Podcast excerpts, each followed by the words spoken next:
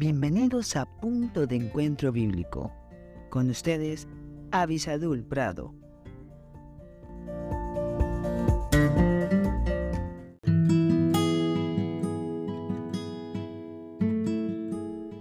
Hola, hola, damos gracias a Dios por esta oportunidad que tenemos de estar juntos nuevamente y espero que estén disfrutando de las ricas bendiciones de Dios en su vida. El día de hoy seguiremos con nuestra meta de estudiar un poco con respecto al compromiso.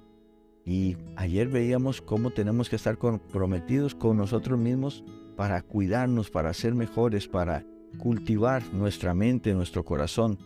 Pero hoy estaremos también viendo un compromiso que es vital. ¿Cuánto cambiaría nuestra vida, por supuesto, pero la vida de la sociedad si tuviéramos un mayor compromiso en el trabajo? Para eso acompáñenme a Colosenses capítulo 3, versículos 23 y 24. Colosenses 3, 23 y 24. Dice la palabra de Dios, y todo lo que hagáis, hacedlo de corazón como para el Señor y no para los hombres sabiendo que del Señor recibiréis la recompensa de la herencia, porque a Cristo el Señor servís. Nuestro compromiso en el trabajo tiene que ver más con la vocación por lo que nosotros hacemos, entender que lo estamos haciendo para Dios. El trabajo no es un castigo, como dice el negrito del batey. Tampoco el trabajo es solo para los pobres.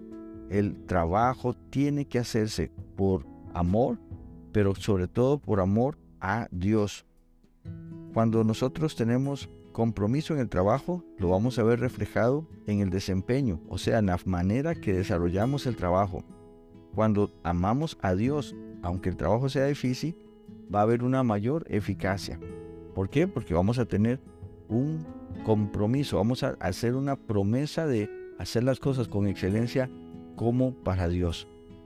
No importa lo que hagas, no importa dónde estés, debes de poner toda tu energía, especialmente cuando ese trabajo es en equipo. Vas a tener que respetar a tu equipo por amor a Dios. Necesitamos siempre alcanzar resultados satisfactorios. Todo lo que nosotros hagamos, dice aquí, eh, tiene que decidir a quién estás honrando. Y por eso, lo mejor, lo mayor que tú y yo podemos decidir siempre va a ser hacerlo para Dios, porque además de que hemos de recibir quizás el pago de nuestro trabajo, también vamos a recibir una recompensa que proviene de Dios. Y en este momento me gustaría recordarte y preguntar, ¿ya tienes una relación personal con Jesucristo?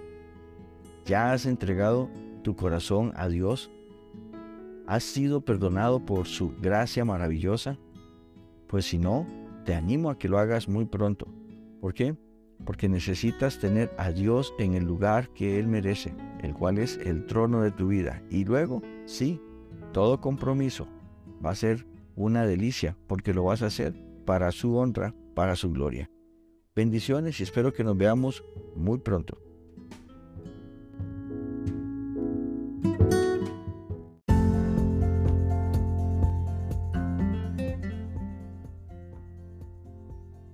Gracias por estar con nosotros en este podcast Punto de Encuentro Bíblico.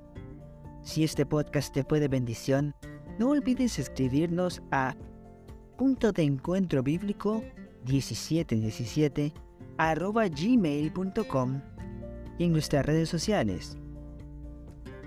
Más que la miel en Facebook, arroba más que la miel 1910 en Instagram. Que Dios te bendiga.